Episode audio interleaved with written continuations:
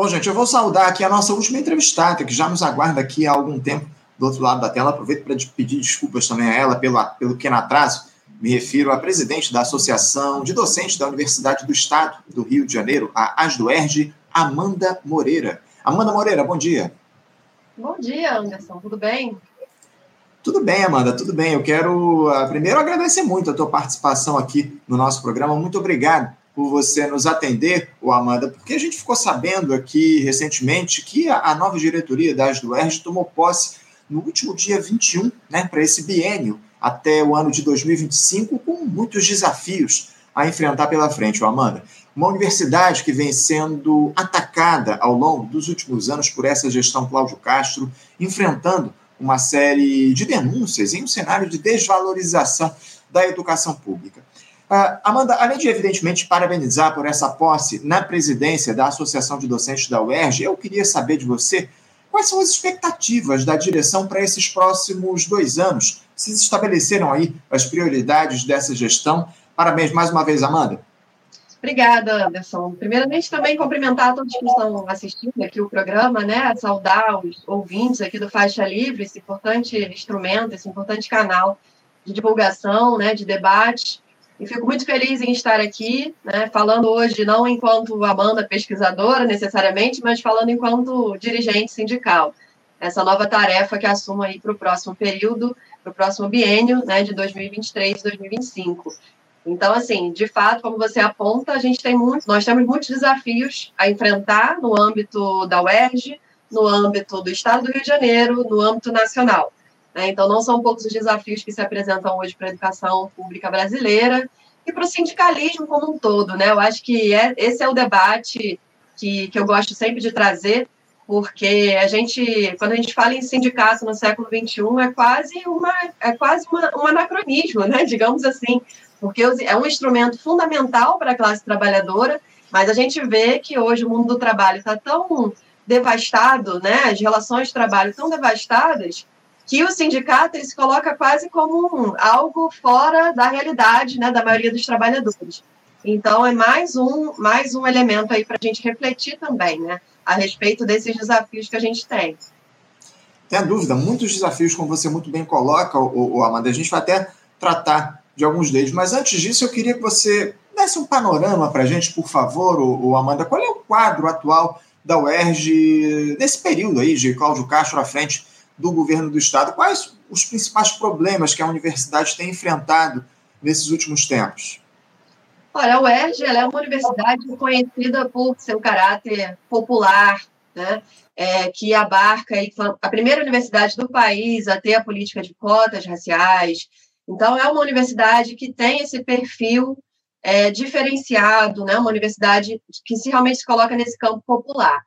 E a gente vem enfrentando muitos desafios né, ao longo das décadas e que se intensificam nos últimos anos.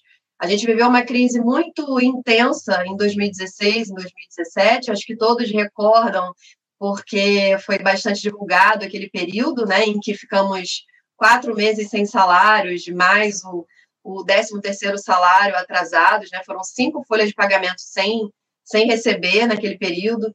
Então, a gente viveu ali um período muito difícil, realmente.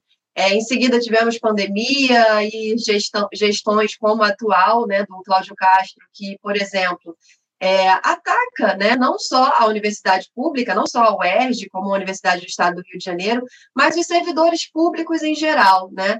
Então, a gente vem hoje sofrendo os impactos dessa política de desvalorização dos servidores públicos, dos profissionais da educação, é um desrespeito real né, dessa gestão, desse governo, para com os profissionais da educação, com os servidores públicos do Estado do Rio de Janeiro, do Executivo em geral. Né? A gente hoje amarga aí um calote na nossa recomposição salarial. Né? Nós não recebemos é, a, segunda, a segunda e a terceira parcela, a segunda parcela que já deveria ter sido paga da nossa recomposição salarial, que foi acordada lá em 2021, né, e não foi paga é, com, com base aí numa, numa, numa justificativa descabida é, do regime de recuperação fiscal. Né? Então, assim, é um governo que ignora as demandas da categoria, né, que ignora que nós, servidores da UES, por exemplo, temos uma defasagem salarial histórica, né, que precisa ser corrigida e a gente não tem essa política hoje é, com esse governo. É um governo que é difícil ter diálogo, inclusive, né? E, e não é só conosco da UERJ, ou com, é, com os servidores públicos de conjunto. Inclusive, hoje é, tem os professores da rede estadual de ensino do Rio de Janeiro têm sofrido um impacto muito grande, né, a partir dessa, dessa política nefasta do, do Cláudio Castro, que, é, além de não ter atendido né, às reivindicações mais do que justas dos profissionais de educação da rede estadual em relação à, à melhoria salarial, ao pagamento do piso salarial, na verdade, ao cumprimento da lei, né, além disso ter sido ignorado, essa pauta, ainda hoje corta os salários desses profissionais, né? Então a gente vê aí que o contra-cheque dos profissionais de educação do Estado do Rio de Janeiro veio zerado e é um, um verdadeiro crime, né? E uma criminalização real do movimento sindical, do movimento de greve e, e, e uma, uma maldade realmente aí com os trabalhadores e trabalhadoras. A gente, a gente acompanhou muito de perto, Amanda, ao longo dos últimos tempos, esse movimento dos profissionais de educação aqui do Rio de Janeiro. Mantivemos um diálogo muito próximo com o pessoal do CEP aqui. Semanalmente a gente conversou com o CEP durante esse período de greve, que durou mais de um mês aqui no Rio de Janeiro. Infelizmente, o que a gente tem visto é esse quadro se mantendo ao longo desse período. a respeito da, da defasagem salarial dos profissionais, dos professores da UERJ, Amanda, vocês têm um número em relação a, a, esse, a essa defasagem? É, a gente amarga aí, a gente amarga mais de 20 anos, né, sem ter uma, um reajuste salarial, uma recomposição que de fato atenda aí aos nossos, às nossas necessidades, né, de acordo com os índices inflacionários. Então, a gente tem hoje na universidade uma política muito é, perversa também, nefasta, que nos segrega, que nos atomiza, que é a política de bolsificação. Né? Então, ao mesmo tempo em que não há uma recomposição, que não há uma valorização do ponto de vista salarial, profissional, garantindo uma isonomia também para todos os profissionais. Ao mesmo tempo, a gente tem um incentivo a essa política de bolsas. Né? Então, você vai pleitear uma bolsa, agora também com os chamados auxílios. Né? Então, a universidade, a reitoria passa a liberar auxílio saúde, auxílio educação, né? com valores aí até generosos, digamos assim, mas que acabam é, não atendendo a todos, né? Primeiro porque os aposentados ficam de fora, não recebem, né? Então, os que mais precisam, na verdade, por exemplo, precisariam de um auxílio saúde ou de, de uma valorização nesse sentido, né? É, é, não tem, não possuem isso, é só para os profissionais que estão é, na ativa, né? Então, é realmente algo que, enquanto sindicato hoje, a gente tem que realmente colocar essa como uma pauta prioritária, né? Além das outras muitas que temos, mas essa pauta econômico-corporativa em relação à recomposição, em relação à, à valorização profissional e é, essa igualdade entre ativos e aposentados também em relação a tudo que vem né, como política aí da, da reitoria atualmente, é muito importante que a gente reforce isso e que a gente esteja nessa luta. Então, acho que o sindicato vai ter um papel fundamental aí para o próximo período. Não, não tenha dúvida, não tenha dúvida que o sindicato vai ter uma função, um papel muito importante ao longo desses próximos dois anos. Agora, Amanda, como é que vocês têm lidado uh, com essas denúncias que surgiram envolvendo a UERJ nos últimos tempos? Houve lá uma explosão de gastos do governo do Rio com a contratação de pessoal terceirizado na universidade no ano passado, algo que se assemelhou de alguma forma com o que ocorreu no CEPERJ. Dados da Transparência Fluminense mostram que, na UERJ, os valores empenhados para cobrir esse tipo de despesa é, até 1 de dezembro de 2022 já superavam 361% do que foi registrado no mesmo período em 2021. O governador Cláudio Castro teria atuado em um esquema de corrupção para aglutinar personagens que recebem dinheiro em troca de apoio político. Evidente que isso afeta em demasia a imagem da instituição, Amanda. E eu queria saber como é que vocês, docentes, têm encarado essa situação. Vocês sofrem algum tipo de problema, de perseguição a partir disso? É, é, é muito triste né, essa situação que a nossa universidade veio enfrentando aí nos últimos meses, né? É, são denúncias diversas, inúmeras suspeitas, fatos, na realidade, né?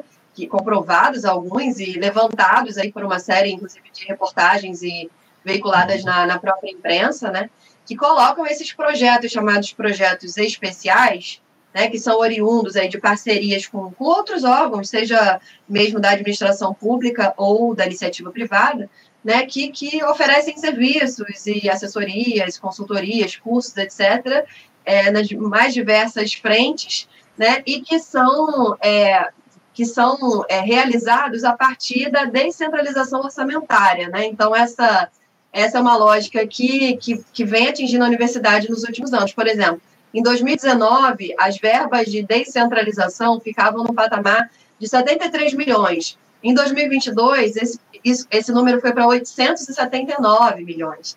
Né? Então, assim, um salto e que a gente não tem a transparência real de como esses recursos estão sendo utilizados. São projetos que levam o nome da UERJ, que têm a chancela da UERJ, que são financiados dessa maneira, né, por meio desse orçamento descentralizados, e que, como você bem apontou, Anderson, são é, ligados a pessoas, muitas vezes aliados ao, ao, ao governo, a bolsonaristas, né, a, a, as mais diversas é, pessoas aí ligadas a esses, a esses setores. Então, assim, ver a universidade ser utilizada como barganha política né, é, é, é, algo realmente muito triste, mancha o nome da, da nossa universidade e, e, nós, assim, enquanto sindicato, a gente tem que cobrar um posicionamento da reitoria em relação ao esclarecimento desses fatos. Né? Foi criada uma comissão lá atrás que foi é, que fez um relatório, né? Que fez ali um, um digamos assim, uma prestação, né? De, de contas em relação a isso, mas completamente insuficiente esse documento, né? E, e ainda há muitas perguntas aí para serem respondidas. Muitas perguntas que continuam sem respostas, e nós, enquanto sindicato, agora, em, em apenas uma semana, né, tem uma semana, pouco mais de uma semana que nós tomamos posse, mas essa também será uma das nossas prioridades. A gente já tem uma reunião para fazer com a reitoria da universidade, e a gente vai caminhar nesse sentido enquanto sindicato, porque cabe ao sindicato defender a universidade pública, né? defender a universidade pública gratuita, democrática, com transparência na utilização dos seus recursos, e, e que venha a, a, a, não ocorrer mais esse tipo de situação. Né? Então, a gente precisa ter um debate muito sério, inclusive, sobre essa questão da, da, descentralização orçamentária, mas que esse debate seja feito no Conselho Universitário, nas instâncias deliberativas da universidade, né, para que a gente possa realmente ter um debate democrático e é, evitar, né, ou, ou não, não permitir que situações como essa ocorram novamente. Não tenha dúvida, não tenha dúvidas, Amanda. Muito complicado todo esse quadro, acima de tudo, porque isso coloca em, em xeque aí a, os profissionais que trabalham na UERJ, a universidade, que é uma instituição muito respeitada acima de tudo, e a gente precisa fazer essa cobrança. A sociedade brasileira precisa, acima de tudo, a sociedade carioca fluminense precisa cobrar, acima de tudo, explicações do governo Cláudio Castro para todas essas, essas, denúncias que têm sido colocadas, essas suspeitas que surgiram de utilização política da Universidade do Estado do Rio de Janeiro. Agora, um outro drama que vocês, docentes, têm enfrentado, o, o Amanda, diz respeito à precarização do trabalho, esse quadro que a gente, de alguma forma, até tratou aqui já ao longo desse nosso papo. É evidente que isso não se limita aos profissionais de educação, aos professores, né, Amanda? Esse é um cenário de redução de direitos que avança sobre todos os trabalhadores do nosso país. Uh, como é que eu queria te ouvir a respeito disso? De como é que essa precarização tem atingido vocês docentes ao longo desses últimos tempos, Amanda? De que forma isso afeta e se há uma forma, se há uma maneira, na tua avaliação, de a gente enfrentar esse cenário diante da nova realidade do trabalho que foi estabelecida no país? Não, excelente a sua pergunta, Anderson, porque assim, para a gente falar da precarização do trabalho docente especificamente, não tem como deixar de discutir a precarização que atinge o mundo do trabalho em geral, né? Porque nós, professores, não estamos apartados dessa realidade, apesar de termos uma especificidade do nosso trabalho né, não ser, um, especialmente no serviço público. Mas a gente está inserido nessa lógica, que é uma lógica muito perversa para a classe trabalhadora nas últimas décadas. Né? A gente vive um contexto de crise estrutural do sistema capitalista. É sempre importante a gente resgatar isso, porque essa crise estrutural ela carrega três elementos que são muito perversos para a classe trabalhadora, que é o neoliberalismo, a hegemonia do capital financeiro e os processos de reestruturação produtiva. Né? Então, tudo isso vem gerando profundos impactos para a classe trabalhadora mundial. E nós, no contexto brasileiro, que temos ainda as nossas particularidades, por sermos um país capitalista dependente, né, com base na superexploração do trabalho, esses impactos dessa crise estrutural são ainda muito mais perversos. E tudo isso combina nos últimos anos, agora dessa última década de 2010, com processos de novo salto, uns novos saltos tecnológicos que vêm ainda trazendo uma maior exploração para a classe trabalhadora. Né? Então, assim, a gente vem, de fato, enfrentando um contexto muito difícil e danoso para o conjunto da classe. E dentro disso, né, é, os professores. Então, assim, a gente hoje se coloca como uma categoria extremamente heterogênea, né? Quando a gente fala em professores, é uma categoria extremamente heterogênea que atua no serviço público, que atua no setor privado, que atua na educação básica, que atua na educação superior, e cada nível, cada setor desses tem os seus impactos em relação à precarização do trabalho docente.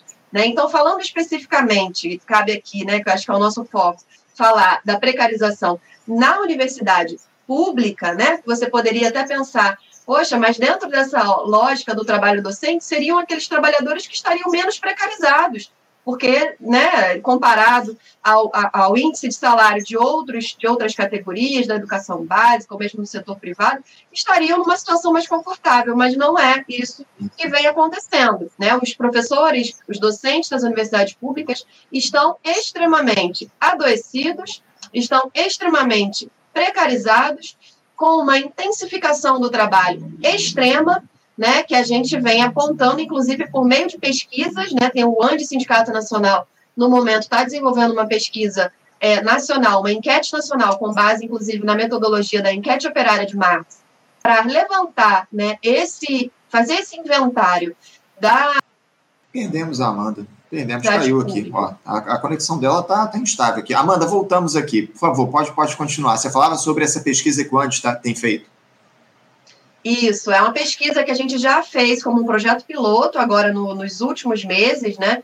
É, e a gente vai avançar agora no segundo semestre com uma pesquisa de fato nacional. Foram 11 universidades participantes, agora a gente vai estender para todas as universidades públicas estaduais, federais, institutos federais e Cefet, que fazem parte da base do ANDE, Sindicato Nacional, e é uma pesquisa que vai abarcar sindicalizados e não sindicalizados, ativos e aposentados, ou seja, toda a categoria, no sentido de avaliarmos, de termos esse inventário de como está as condições de trabalho, de como estão as condições de trabalho e saúde da categoria docente, que hoje se vê completamente precarizada e intensificada fundamental, acima de tudo, a gente tratar dessa questão da saúde dos profissionais de educação, dos professores aqui no país, Amanda. A gente acompanha de perto essa, esse quadro do mercado de trabalho no Brasil, faz as discussões a respeito disso, com, com especialistas nesse tema, e, e, a gente trazer essa, essa discussão para a educação é muito importante. A gente vai continuar mantendo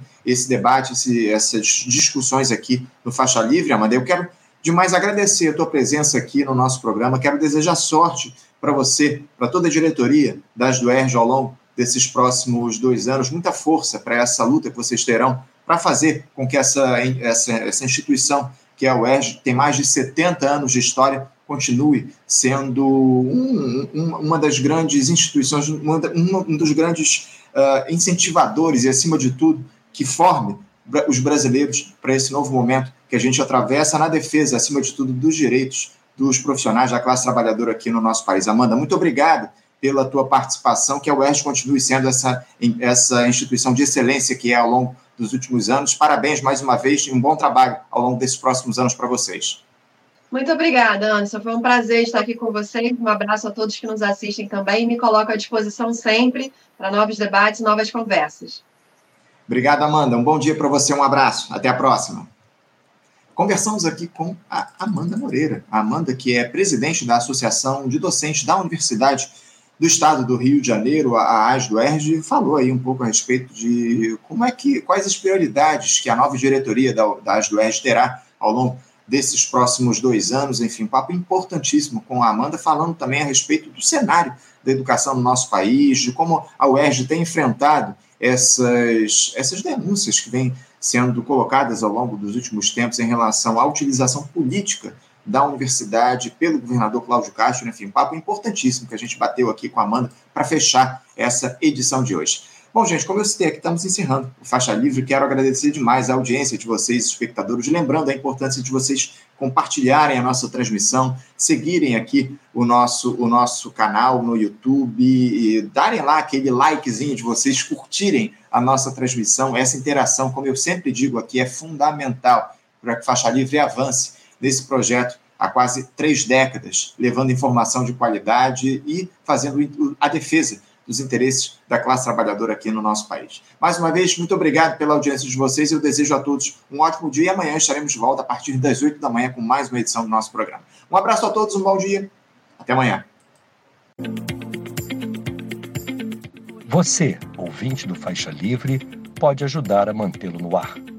Faça sua contribuição diretamente na conta do Banco Itaú. Agência 6157. Conta corrente 99360, dígito 8.